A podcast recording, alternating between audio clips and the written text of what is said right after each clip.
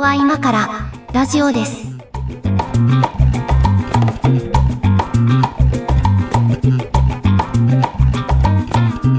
こは今からラジオです。お相手は上書きです。小屋敷です。今日もよろしくお願いします。はい、お願いします。今日はね、あの、なんか、あんまり同じテーマを2回3回扱うことはこの番組そんなないんですけど、あの、うん以前やったトークテーマのその後っていう感じになるんですが、あれもう何回だったか忘れたけど、いつぐらいやったかね。5、6回前ぐらいかなって感じですけど、はい ちょっとね、ちゃんと調べてから喋るっていう話ではあるんですが、はい。えっ、と、猫屋敷さんが、あの、家を買うかもしれないっていう、そうそうそうそう。移住を本気で考えている話みたいな、あの、回をやったんですけど、はい。ちょっとその後、その後進展があったとか、なんとか。あれが確かね、あの、うん。なんか、家をスーモかなんかで見つけて、うん、うん。えっ、と、見に、実際に見に行く直前くらいじゃなかったかな？なんかね、覚えてるのは、その収録が終わった後、いや、実はこの後不動産屋さんと会うんすよみたいな話をしてた記憶がある。あ、そうそうそう、オンラインの面談、うん面談とかミーティングをする予定だった気がしたの。だからそれが7月の中頃ですよね。でその後、どうなったはい、んですか、あの、家を買う契約をこの間交わしてきて。マジですか家を買う契約を交わしたっていうのは、まあ、こう、平たく言うと家を買ったっていうことでいいんですか、買ったってことっすかね？はマジっすか。い。そうなんですよ。なんか、だから今、その放送日の話だと、その放送日からうん。半、半月くらいしか経ってないなって思って。うんそんな、あの、そんな感じで、ね、あの、イヤホンでも3ヶ月かかるのに、そんな感じで買えるんだ。はいまあ、ちなみにイヤホンもあの発注しましたけど、まあそれはもういいんですよ。あのもう額もね、規模も全然違うんでいいんですけど、買ったんだね。すげえな。買っちゃったそんです。んそんな勢いで買うんですね、家って。いや、わかんない。俺家買ったことないから、全然勢いで買うものなのか、ほとんどの人は大体一生で一回ぐらいしか買わないのよ。どのくらい熟考したら買っていいになるのかが全然わかんなかったから、もうなんか何も考えずに買ったんですけど。マジっすか？で、で、あの、場所は前言ってた、あの、佐野ラーメンの佐野市？そうです、そうです、佐野市。へのーなんだろう。イオンモールまで車で3分、4分ぐらいのとこ。イオンモールが近いのは大事だよね。大事なのかな？今、いや、今まであのイオンモールにそんなにお世話になったことないんですよ。実は。それはね、東京にいるからですよ。そう。うんそうなの。なんかその、と都市郊外経済圏の暮らし方ってあんましたく、はいした、したく、したことなくて、うんうん。だから都市、地方、郊外童貞なんですよ。郊外童貞なんですけど、何でも童貞つけりゃいいってもんじゃないんだけどね。なんかスピードで、スピードでその脱道することになった。まだ住んでないからわかんないけどね。まあまあまあ、今からですからね。うん。うん。で、なんか、えっとね、そう、契約して、はいはい。なんかもろもろあの、いろいろね、あの、設備を追加してくれとかうんうん言って、なんか、その太陽光の設備とか、カーポートとか、この部屋にはエアコンがないからエアコン追加してくれたまえ、みたいなこと言ったりして、すごい、飼い主っぽい。もうん。もうおお大臣ですよ、もえう。ー、で、あの、結局、う転居は10月くらいなのかな？10月ぐらい。えー、あ、でももうそんな先じゃないですね。そうなんですよ。だからもう、今から大変っす。断捨離をしないといけなかったり、なんかその燃えないゴミの日を調べて、なんか月に 2, 2日ぐらいしかないから、はいはいはい。そこにハウスで色捨てるとか、えー、東京都民じゃなくなるんですね。あ、そうなんですよ。栃木県民になります。栃木県民か。あの、前も言ったとダイヤ思うんですけどねモンドユカイさんとかと一緒。知らんけど、知らんけど、知らんけど、多分ね、前も言ったと思うんだけど、栃木県ってね、入ったこともないですわ、きっと。まあ、大抵の人はそうだよね。九州の人は。あの、関東の人は知らんけど、九州で栃木県に用事があるってのは、よっぽど仕事とかない限りは、いかんもんな。あの、職業餃子ハンターとかそういう人ですよ。栃木県にダイレクトに行く人だから、行くとしたら宇都宮ですよ、だから。とか日光とかね。うんまあまあ日光とか観光に行くとかでしょ。全然もうあの、日光とか宇都宮って、うん。その栃木の中では上の方に位置するんですけど、あ、はいはいはい。あと、那須かな那須っあ、てなんかそ那須ねの、はいはい。あの、避暑地があるんで避すけど、暑地みたいな。うん。あの、全部あの、北の方にあるんですよ。もう佐野市はど南で、その、隣が熊谷とか、なんかほぼもう埼玉みたいな、はいはいはい。あのーそういう土地なんですよ。だからあんまり栃木栃木でもなく、そっか。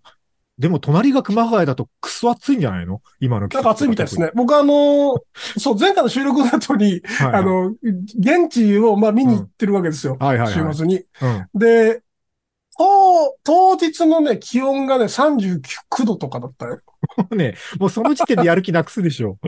39度か。いや、さすがにちょっとうってなったけど、ただなんかその、えっと、あ、ここからあの、お家の自慢なんですけど、うんどうぞ、自慢していただく回なんで あの、北海道のハウスメーカーさんの系列の、なんかとこで、あ。うんうんあの、北海道って寒いじゃないあの、試される大地だから、うんその、住宅の断熱性能は高くないとあ、死ぬそりゃそうだ。そりゃそうだね。うん。で、そこの基準で、なぜか栃木県で家を作っているので、はあはあのーその、その意味での住宅性能はめちゃくちゃ高いらしいんですよ。あ。ああ、だから寒さにも強いけど暑さにも強いぞと。そう、だから、なんか、家の中で商談とかダラダラ3、4時間過ごす分には全然快適だと、まあ当然だけどね。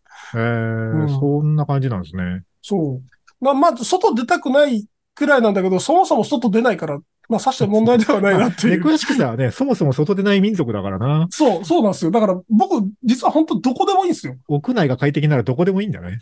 まあ、唯一その雪が降る北海道とか北国とかは、その雪かきという謎の作業をしないと外出れないとかあるから、い。雪下ろしのために出なきゃいけないからね。そう、それはちょっとなと思って、まあ雪が降らないとこだったらどこでもいい。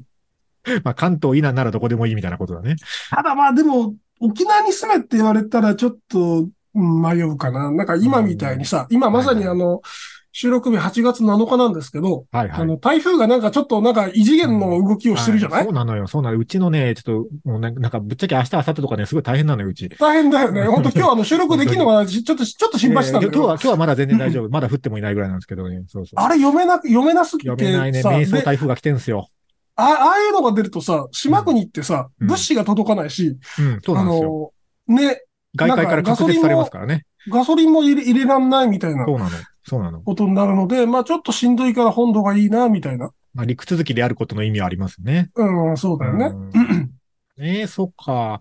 え、で、あの、なんか、こう、何をオプションで足したんですか？その、もともと、こう、あれでしょ？既製品というか、縦売りみたいな感じでしょ？えっとね、モデルハウスとして作られた物件。ああ、はいはい、そういうやつか。はあ、はあはなので、まあなんかある程度家具も揃ってて、あ、はいはいはい。で、なんか、その、エアコンとかもうん。ついてるとこなんですよ。うんうんうん。まあ、モデルハウスだからね。で、まあ足りないエアコンを足したり、うんうん。その、あとはなん、その、電気いっぱい昼間に使うから、うんうん。あの、太陽光システム、太陽光発電システムを入れてくれくらい、あと車が汚れるからカーポートつけてくらいかな。はいはいはい。うん。うん、えっと、これ、間取りとか聞いちゃっても大丈夫なやつ？まず、まだ、はい、えっと、2LDK。2LDK。おー 2LDK あですね 2LDK か。へえ、平屋、平屋建てです平、か？平屋です。平屋あです。そでもそんな、めちゃくちゃ広いっていうわけでもない。めちゃ広いじゃない。あのーなんか、とりあえず、あと20年くらい住めればいいかな、みたいな。でも、え、今の年齢からあと20年でいいんですか？よくない？だって、あのー多分 3D プリントできるようになってるから、あとは、実家のあたりになんはいか、はいはい。その500万ぐらいで家を作ればいいのかなっていう。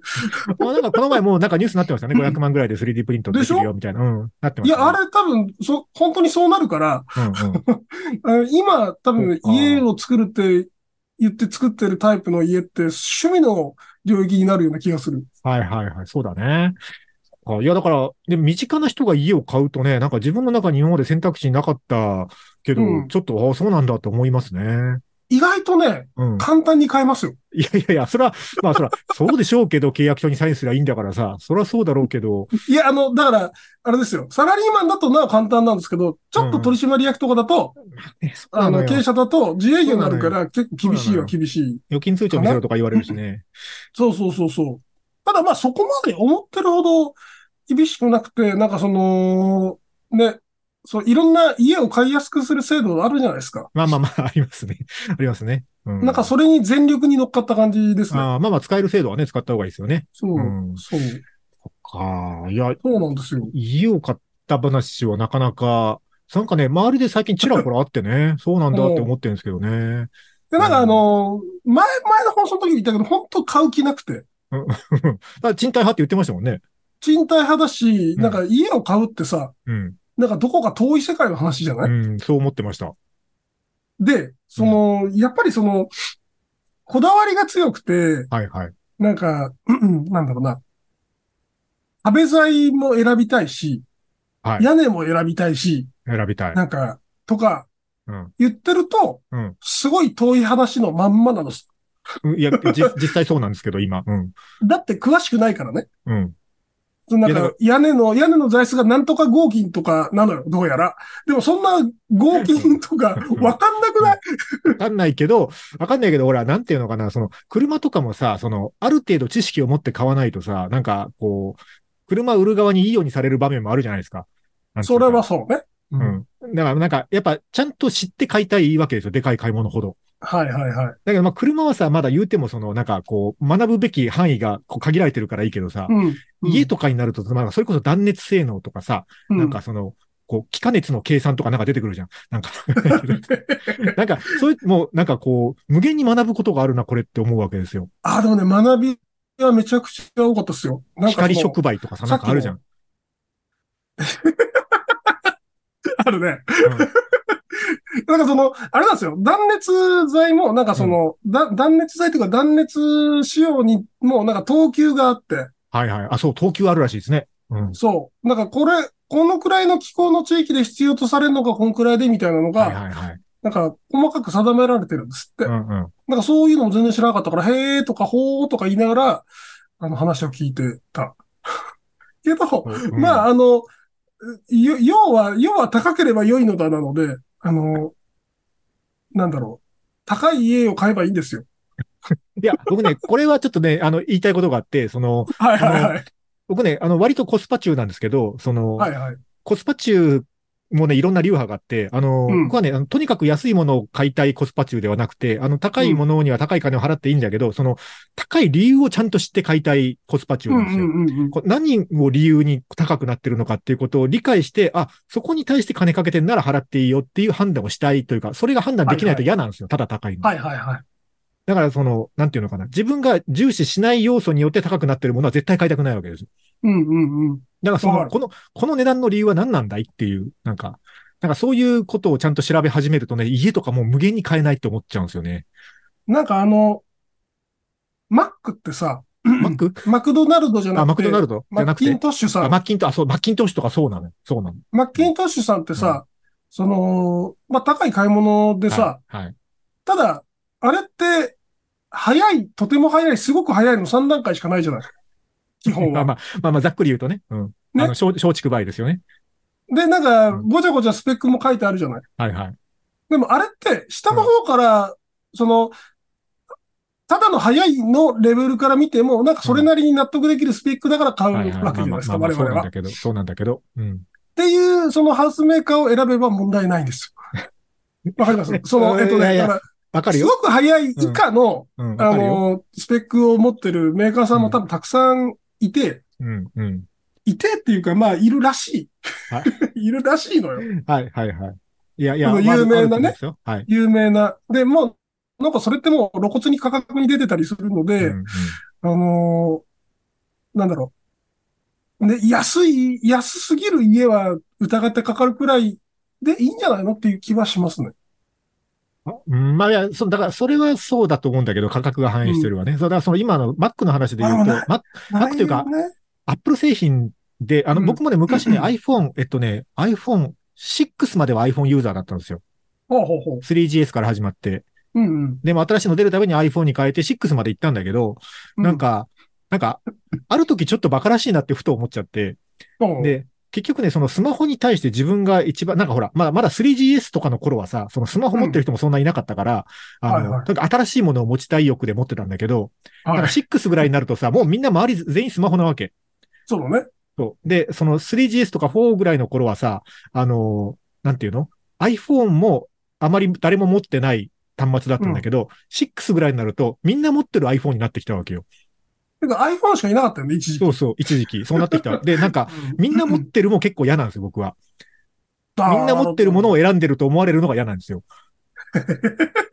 で、結局そのスマホに自分が求めてるものはこれは一体何だいっていうことをね、こううん自問自答していろいろこう突き詰めた結果、やっぱりね、その、もっさりしてるのが嫌なんですよ。サクサク動いてほしいがやっぱ最優先事項で。はいはいはい。で、そうするとね、結局何の数値を参考にするかっていう、このベンチマークしかねえなってなって、あで、結局ね、そのベンチマーク数値をね、こう、徹底的に比較し始めたらね、その、なんていうの、その、あの、価格に対するベンチマークスコアの、なんていうの？あの、こう、うん。1万点あたりの価格みたいなさ、なんかそういうはい比べ方をすると、やっぱね、iPhone ってバカ高いんですよ。あの、スペックも高いんだけど、スペックも確かに高いけど、やっぱバカ高いなってなって、うん。で、結局ね、もう半額ぐらい、半額までは言わんけど、まあ7掛けぐらいの価格で Android ならあるじゃんみたいな感じになって、そっからね、うんうん。ずっと Android でベンチマーク数値だけ見て買ってるんですけど、それで言ったら、家ってさ、だから坪単価ってあるじゃない。あまあまあ、あるね。坪単価みたいなもんですよ、まあ言うたら。多分、その、行き着くとこ、行き着くところは坪単価なわけですよ。はいはいはい。そうだね。そりゃそうだ。うん。坪単価のコスパをこう、追求していくと、うん。あのー iPhone とか携帯と違って罠もあるよっていう。そうだよね。そうだよ。だから iPhone はさ、ベンチマーク値で比べれば、まあ一応その、おおむねスペックの目安になるけど、うんその、坪単価がその50万なのか100万なのかの違いってさ、なんか、うん。なんていうの？こう、あ、そんなことで値段乗ってんのみたいなのもあるじゃん。あと土地だよね。あ、まあまあ土地か。まあそうね。土地のロケーーションが、うんその、行ってみればわかるけど、ここ使いづらいよね、みたいなはいはいはい。のって、まあやっぱり、使いづらいとこ安いんですよね。そうでしょうね。うん。まあ、なんかた高い理由もあるけど、安い理由は警戒した方がいいよね。安い理由は特に警戒した方が、高い理由はまあ調べれば、はい、はい。そ、の、あ、壁材のそのなんか、な、なんだ、なんつったかな？なんかその、要するにダウンジャケットみたいなものを壁の中に入れるんですけど、あ、はいはいはい。あの、断熱性高めるために。それが、なんかその、ベッドでさ、うんうんあ、の、すごい、普通のスプリングと、なんかその、ポケットコイルマットレスがどうとか、いろいろ違いがあるじゃないですか。なんかあの違いそう、あの違いみたいな感じの、その後方の違いがあるんですって。で、その、その、ここの、こういうポケットコイルをうん。こんなに潤沢に使ってるんですみたいなことを説明されてやっと、ああ、そういうことなんだって納得できることも確かにある。で、うんまあ、その方法とかを調べ出すと、キリがないし、うんそれを自分で選べってなると、うん。あのー地獄なので、地獄なので、なんかいい感じにそこを安分してくれるところ、メーカーさんを探すのが多分、一番重要なポイントですね、きっと。そうね。いや、もうだから僕はやっぱり、やっぱり買えないなと思ってるんだけど、結論としては。ななんかその、、例えば断熱性能の話で言うとさ、その、うんなんか、断熱性能が高いから高いです。金額も高いです。だったらすごい納得がいくんだけど、その、うん、なんていうのかな。えっと、えー、こう、日本に100人しかその資格を持った人がいない職人さんが丁寧にこの壁を塗ってるから高いです。はさ、あんまりピンとこないのよ。そうだね。で、それは、そのなんかこう、希少性によって高くなってるかもしれないけど、じゃあその、うんこう、性能を数値で比較したときにどうなんだいっていうことがやっぱり気になってくるというか、うんうんうん。別にそのね、全国で使われてる、こう、誰でもできる機械で作れる断熱工法と、その職人さんが塗壁塗った工法と比較して、1.2倍ぐらいしか変わりませんとかだったら、うん価格が倍すんのおかしくねとかやっぱ思っちゃうし、そりゃそう っていう比較をし始めるから多分ね、これ永遠に変えないパターンですよ、これは。だ。ってなると、うん。そうだね。あのーもうちょっと思考力が衰えてきて、なんだろう。あはいはいはい。わかるよ。なんかもう、ね、うん松竹梅でしか選びたくないってなった時に初めて買うことが選択肢に入ってるんじゃない？そうかもしれないね。そうかもしれない。うん今まだちょっと元気すぎるんだって。うん。そうなの。だから、ま、まだね、まだだからパソコンとかはギリ自作しちゃうんだけど、うん、で、も、でもパソコンの自作の世界ももうね、なんかその価格的メリットがほとんどなくなってきてるから、なんかね、もう、もうそろそろなんかショップの BP、BTO モデルとかでいいかなってなってきてる。なんかまあ、ショップの BTO をいその後いじれれば別に問題はないのだですよね。あ、ででもね、今回の購入もなんかそれに近いですよ。あまあだから BTO の基本モデルを選んで、ちょっとメモリだけ足しましたぐらいの感じよね。まあ、BTO の店頭展示モデルみたいなやつがあったか そら。買ってみたんだけど、店頭モデル限り品ですみたいなね。あ、いや、これあの2階建てにもできるんですか？みたいな。なんか、ああ、そうなんですよ。じゃあ、じゃあ、とりあえず今買っといてもいいかみたいな、そういう感じ。こんなノリか、ちょっと分かってきたぞ。待ってきた？ちょっと、分かってきたぞ。はい。ということで、今日は猫屋敷さんが家を買った、猫屋敷さんが家買ったってよっていう話をしておりますが、えっと、一曲行きましょうか。はい。えー、ハーフバイでスタートラック。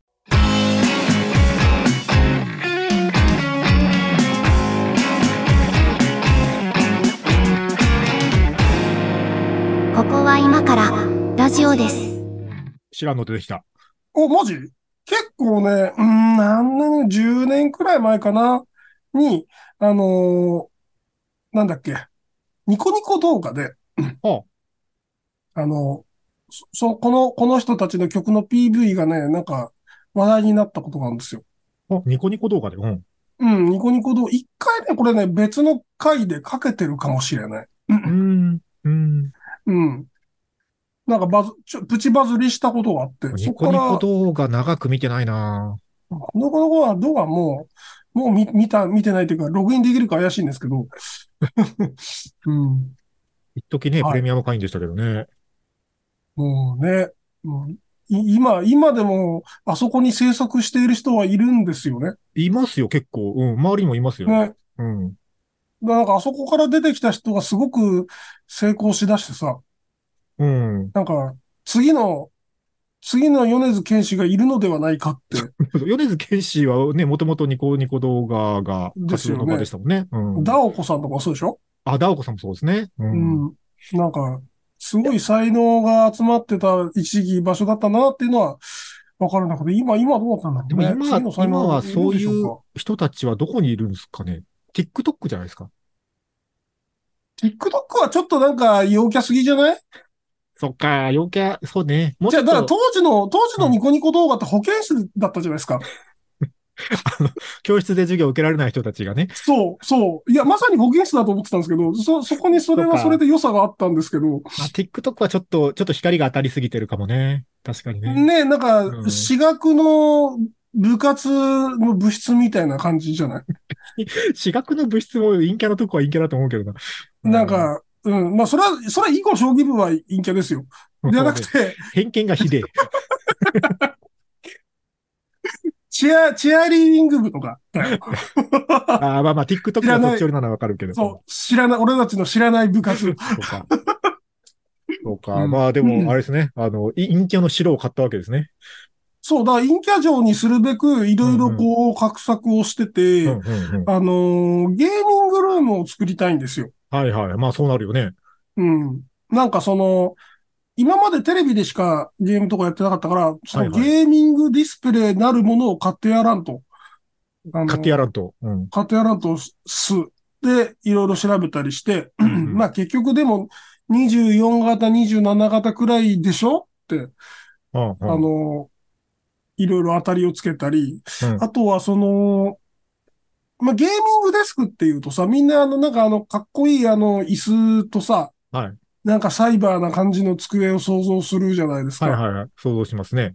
でもあんまりあれって実はそん、その楽ではないのではって気がしてて、っていうかあれは PC ゲーマー向けではっていう気がしてて、はあは僕コンソールゲーマーなんで、あ。ああ、なるまあスイッチとかね。あのうん。そうそうそう。なんかその、どちらかというと肘を置ける場所みたいな。方がはい。重要だったりするんですよ。はあはあはあ。で、その、今ね、ニトリさんから、うんうんあのー、座椅子のすごいやつが出てて、何？座椅子のすごいやつって何？ゲーミング座椅子っていうのが出てるんですよ。ゲーミング座椅子？ニトリが。うん。あの、座椅子って普通さ、なんか平べったいあの、なんだろう。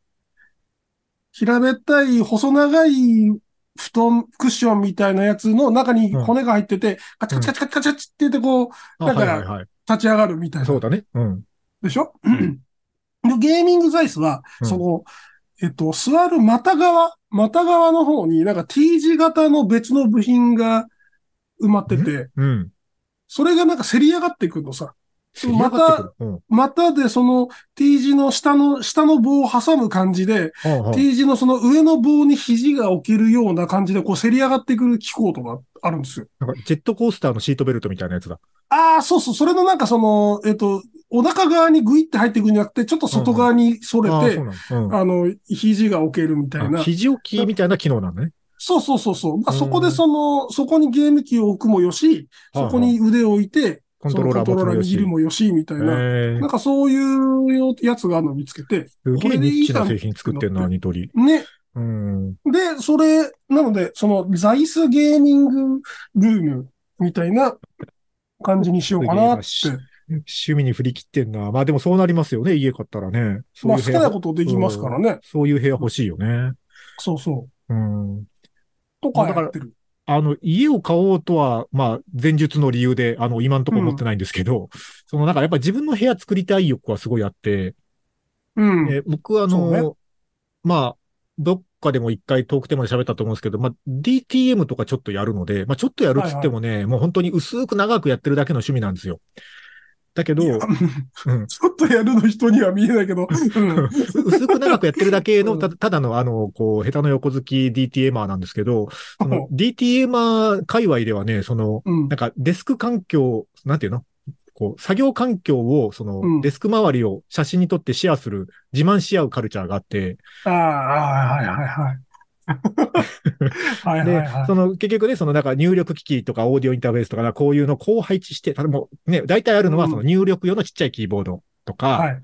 あと、まあ、そのモニタースピーカー、うんかあと、まあ、ヘまあ、ヘッドホンとか、まあこう、こういうマイクとかね。なんかそのうんマイクの配置がこうね、何なのかとか、なんかそういう機械を、まあなんかどれを使うかみたいなのもあるんだけど、その配置をどうしてるかみたいな、あの、はいはいはい。あるんですよ。そのなんかつくデスクからこう引き出して、キーボードが出てくるパターンとか、なんかラッ ラックみたいなやつの上にこう斜めにしてやって、それがこう下にせり出してくるパターンとか、なんかあるんですよ。なんとヘッドホンかけがここについてますみたいなやつとかでしょあの、壁にパンチラックを立てて、あのヘッドホン上からたくさん吊るしてるとか、なんかあるんですよ。で、それはね、やっぱね、こう、賃貸だと限界があって、あの、賃貸だとそうだか、そうそう、だから、あの壁に穴開けたりできないから、その壁にもう一枚、それこそ内側にもう一枚パンチラックみたいな壁貼ってとかやってる人もいるんだけど、とか、あとなんか押し入れとかをうまく活用してるパターンとか、なんかね、はいいろいろ流派があるんですけど、なんかね、ああいうのはね、結構憧れるというかね、僕は本当に適当に機材置いてるので、うん。ちょっと、ちゃんとこれ精査したらどうにかならんかなと思ってるんですけどね。あの、僕はあの、別に DTMR じゃないですが、はい。えっと、ビデオ通話が多いので、あ、はいはいはい。その、今、今僕あの、寝室丸出しでやってるんですけど、は いはいはいはい。あの、この後ろの見た目をなんかちょっとちゃんとするとか、あ、なるほどね。うんあ、の、この壁、横の壁のとこに消音材貼って、はいはいはい。あの、音質向上させるとかははいはいはい。できちゃいますね。そういうのいいよね。うん。そう、そういうのは楽しいかも考えてると。結局なんか趣味の部屋作りたいみたいなのはまあありますけど、うん。でもだからといって家買うかっていう。なんかね、むしろもうだからなんか、あれですね。小屋とかでいいと思うんですよ、僕の場合は。あの、もう、なんかあるじゃないですか。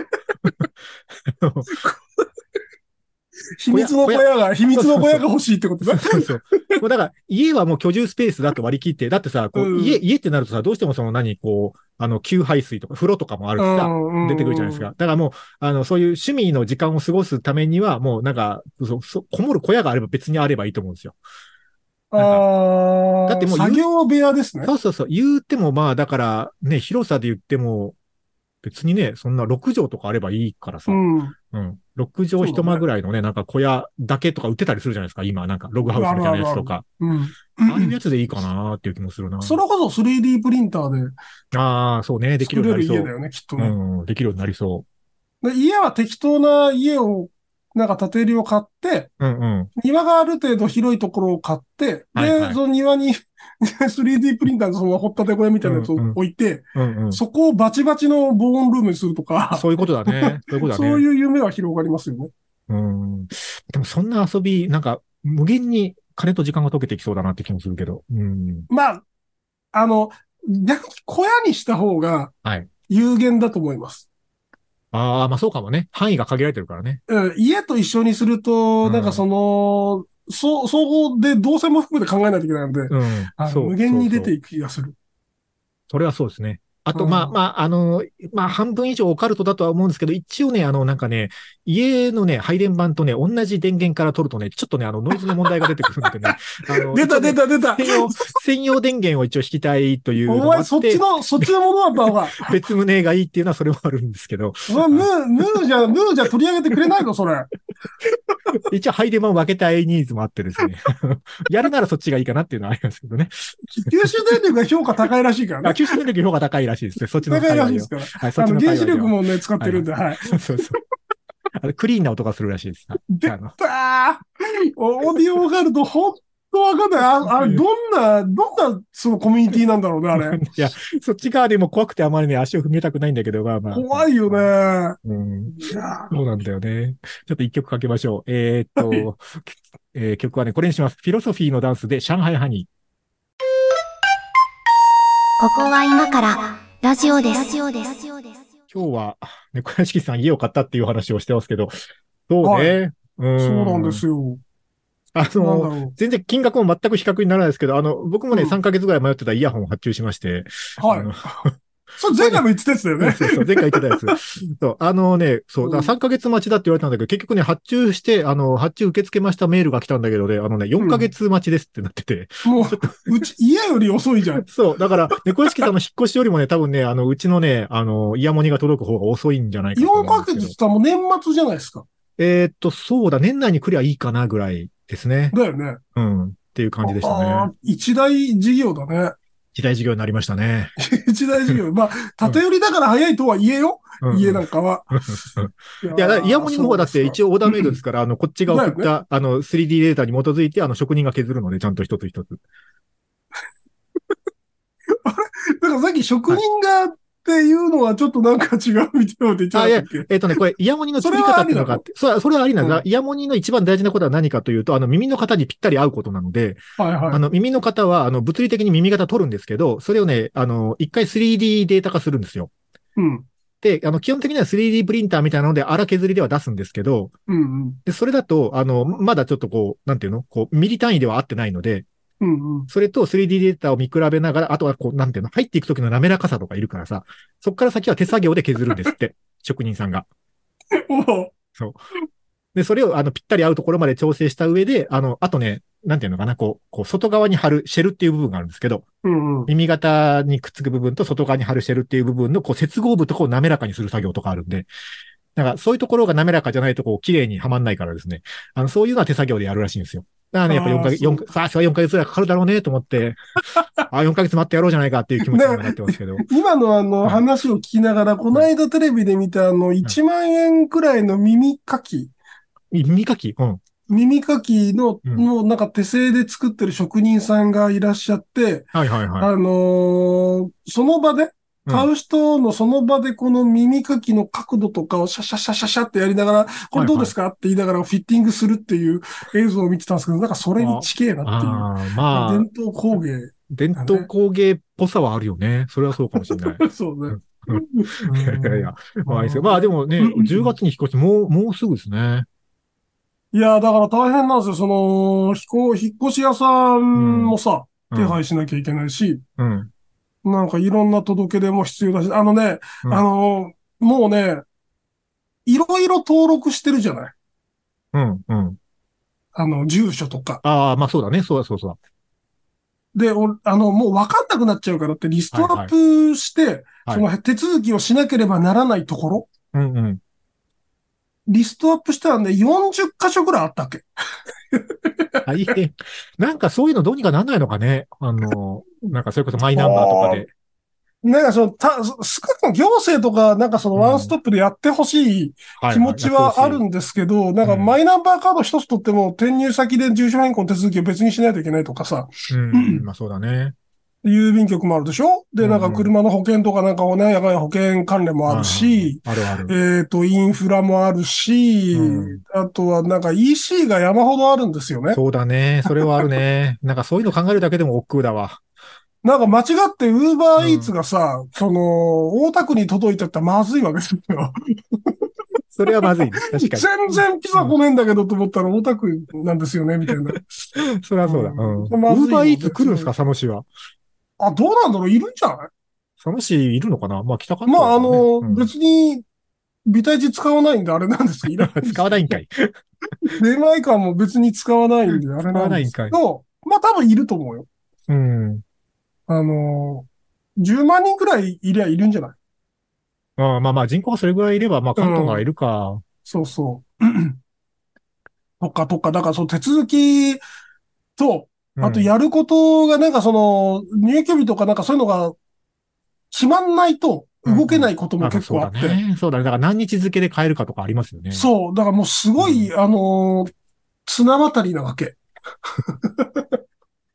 そうだよね。綱渡りを、だから今、あの、い、いろんなものがまだ決まらないので、こう、はいはい。冷や汗を流しながら、綱渡りの時が来るのを待ってるっていう。もう、なんかさ、うんそのこうもう本当住所とかっていうデータ扱いたくないわけですよ。なんかめんどくさいじゃん、いちいち入力するのをもうなんか。うん、そうね。なんかそういう、なんか一個変えると全部変えなきゃいけないみたいなのあるじゃないですか。うん。なんかどうにかならんのかねもうこ、それこそもう、あの、何かに紐付けてほしい、こういうのは。マイナンバーでなんとかしてほしいよね。マイナンバー、本当マイナンバーで何とかしてほしくて、転居手続きしたら、こうね、すべての、なんで、なんでこれエイリアスにならないんだろうなって思わない？うん、本当に。思う。うん。まあなんかそこまで、そこまで横のつながりがないのでできないんでしょうけども。うん。ね、なんか住所で言うとね、あの、あの、ちょっとだけ困ってることがあって、今、うんあの、賃貸のマンションなんですけど、あの、賃貸のマンション名にね、あの、マンション名にね、 One、Two っていう数字がついてるマンション名なんですよ。はいはいはで、うち建物2の方なの。い。はい。で、すぐ隣に全く同じ形のマンションが建ってて、そっちが1の方なの。で、あの、まあ、うち何何十件もさ 毎月何十件も荷物が届くから、あの、もうさすがにあの、そんなないんだけど、まあ、何十件かに1件ぐらいの割合で、うんあの、たまにね、間違って1のね、同じ出馬のところに届いてる時があるわけ。で、あの、まあ、置き配とか指定してあったりするとさ、そっちに、あの、置いてありますよ、みたいな。置そうそうそうそう。っていうのはね、はいはいまあ、何十件か1件発生するわけよ。で、もうさすがに最近は、あの、配送会社さんが分かってきて、あの、まあ、うん減って、減ってきたんだけど、でもまあ、この前久しぶりにそれがあって、あの、うん。ポスト投函タイプで届く形にああ、なってて、はいはいはい。あの、投函完了メールが来たけど入ってねえなと思って、これはもしやと思って、隣のマンションに行って、同じ出馬のところを見たら、あの、し同じ出馬のところにね、あの、こう刺さってたわけよ。で、刺さって、もう取れる状況だったからもう取ってきたんだけど、それは。あの、あ開けなくて済む形でね、あの、先が出てたからさ、もう取ってきたんだけど、で、これでもうさすがにこれは言おうと思って、その配送会社さんに、あの別にもう返信不要なんだけど、あの、うんこう、お問い合わせフォームからさ、あの、返信不要ですと。ただまあ、こういうことですと、マンション名が分かりにくくて申し訳ないと、本当に。あの、たくさん届けてもらって申し訳ないと思ってるけども、ちょっとこういうことがあるので、もし可能なら、あの、配送エリア担当者さんにちょっとお伝えいただけるとって言ったら、あの、すごいね、あの、丁重なご返信が来て、あの、はい。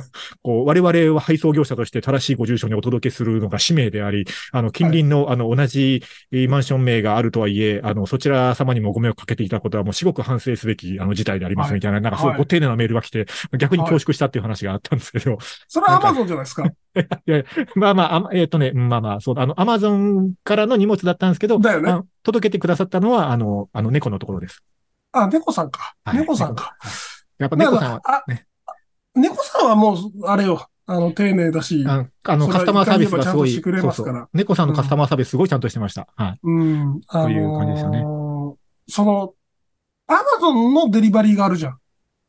ああ、あります。あれはね、あれはいろいろありあますね。れがね、、はいや、それこそうちもあの、今の家って、ん住所、地番まで一緒で、はい。建物が違う、違うそのマンションが建ってるみたいないパターンです。ある、あるね、そのパターンね。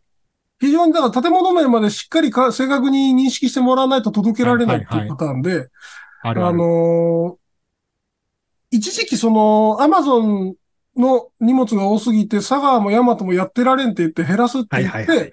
あの、デリバリーが出てきた頃にめちゃくちゃ多かったんですよ、それ。デリバリーサービスプロバイダーみたいなやつね。そうん。う。俺のそのさ、静電気防止ブレスレットがさ、その、知らない、うんあるよね、そういうことね。そうそうそう、ポスト投函タイプで知らないとこにパーンとか置かれて、で、なんか、いつまで経っても来ないからアマゾンにクレーム入れたらなんか、どうやらそういうことだったみたいな、うんうんもう一個、もう一個怒りますみたいなさ。は、はたまたなんか知らない奴が来たりさ。あはいはいはいそうだね。なんだこあるあるある。そう。だからそういうのがあって、あのね、あの、最近使ってるのはね、そこアマゾンだけなんだけど、アマゾンが、あの、アマゾンロッカーってあるじゃないですか。なんか、すごい量販店の駐車場とかに置いてあるやつ。はいはいはい。で、あれがね、なんかね、その、生活圏内の、その、こう、なんていうの？ある。商商業施設の中にアマゾンロッカーができましたっていうのがなんかお知らせが来てて、どういう仕組みなのかとか試しに使ってみようと思って、一回ね、そこにね、配送してしてみたわけ。うん。そしたらなんかその、届きましたっていうメールが来て、うんで、まあ、そこまで行くじゃないですか。で、あの、うんスマホの Amazon アプリを立ち上げた状態で、Bluetooth をオンにしとくと、もう近づいたらね、勝手にカチャって開くのよ。ええ怖何それ。ってなってるの。あ、そうなってんだと思って。あの、荷物を取り出して、あの、ロッカー閉めてくださいって書いてあって、うん。で、荷物取ってカチャって閉めたら、あの、受け取りが完了しましたっていう画面になって、そんだけなんですよ。おめちゃくちゃこれ楽じゃんと思って。うんで、そうやって間違いもないし、でも、んなんかのついでにね、立ち寄ればいいだけだから、お急がないやつはねもう最近全部それに指定してるんですけど、だからね、もう、もうそんなことでいい気がするね、あれはね。家にまで持ってきてもらうのはね。何かのいたずらに使えないかって今一生懸命考えてるんですけど。悪いこと考える人が出てくると、この便利な仕組みがなくなっちゃうから、本当にやめていただきたいんですけど。だからそ、それすごい性善説的、性善説的な使い方ですよね。まあでも、その、頼んだ人の Amazon アプリの ID と紐づいてるから、基本的に違う人は開けられないんじゃないの？受け取らない前提の送り、あの、届け物が入る可能性がありますね。ああ、それはね、でもね、えっとね、何日までに受け取らないと自動的に返送されますになってました。あ、そうなんだ。うん。今のところ、生ね。物とかダメだよね、と思ってさ。あ、えっと、だから指定できない荷物があるっぽいんですよ。今のところね、あはあ、の、はあはあはあ、受け取れるやつばっかりですけど、生物とか多分そこの指定ができないんじゃないですかね、きっと。あの、金魚とか売ってるじゃん。あ、なんで売ってるよね、本当、うんこの間ね、あのーうちの家の近くの神社で、はいはい。夏祭りが久しぶりに復活したんですって。あー今年はね、そういうのありますよね。っていう張り紙を見たからちょっと行ってみたわけ。うんうん。たらなんか、あの、金魚すくいやってて、はいはい。で、今の金魚すくいって、うんあのーいくつかスタイ,、スタイルがあって、金魚を釣って、その釣ってすくって、うん。すくってもて遊ぶだけだったら2回できます。え？ただ。持って帰る気があるんだったら、ああ。ワンチャンスです、みたいな。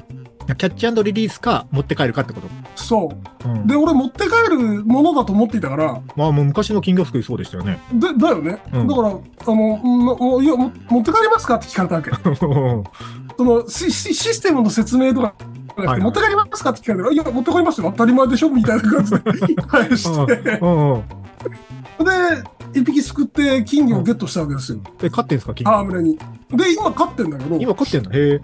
今、買い、これから引っ越しだっつうのにさ、本当だよ。そんなややこしい荷物を増やしてどうするんですか？そう、買い始めたんだけど、その、水草とかさ、うんそういうのもアマゾンでなんかセットで売ってるの。あ、売ってそう。うん、もうなんかね、そう、スターターキットみたいなの売ってそそう。う。うんで、なんか水草もね、なんか、あの、なんていうのかな、すごいさ、あの、うんと、ぶっといハラミみたいな、ハラミじゃない、ハラミじゃない、ごめんごめん。ぶっといサラミあ、サラミうん。ハラミはお肉なんですね。うん。サラミの、その、あの、なんだろう、包みみたいな感じに水が、水が封入されてて、その中に、あの、水草がファーって入ってるみたいなやあつが、ーはいはいはいはいはい。あのーそのアマゾンの封筒で送られてきた。あ水風船みたいなやつ。水風船みたいなやつが、これ大丈夫なのかなと思いながら。破れたら偉いことだね、配送中にね。こんな、こんな送り方があるんだ。な多分これ金魚頼んだらこんな感じで来るよ。いや買わないからいいけど、買わないし、ロッカーしてもしないからいいけどね。もうね、何の話かよく煮わかんないえた金魚が出てくる。本当によくわかんないですけど、じゃあ、あの、今日はあの、猫屋敷さんが金魚と一緒に引っ越しするっていう話でした。はい、そうです。はいということで、はい番組への。はい、番組への感想とか、えー、ツッコミとか、あとトークテーマリクエストは番組の公式サイトから送ってください。YouTube のチャンネル登録とか、えー、Twitter、カッコ X への、えーうんコメントもお待ちしております。ということで、今日もありがとうございました。話した。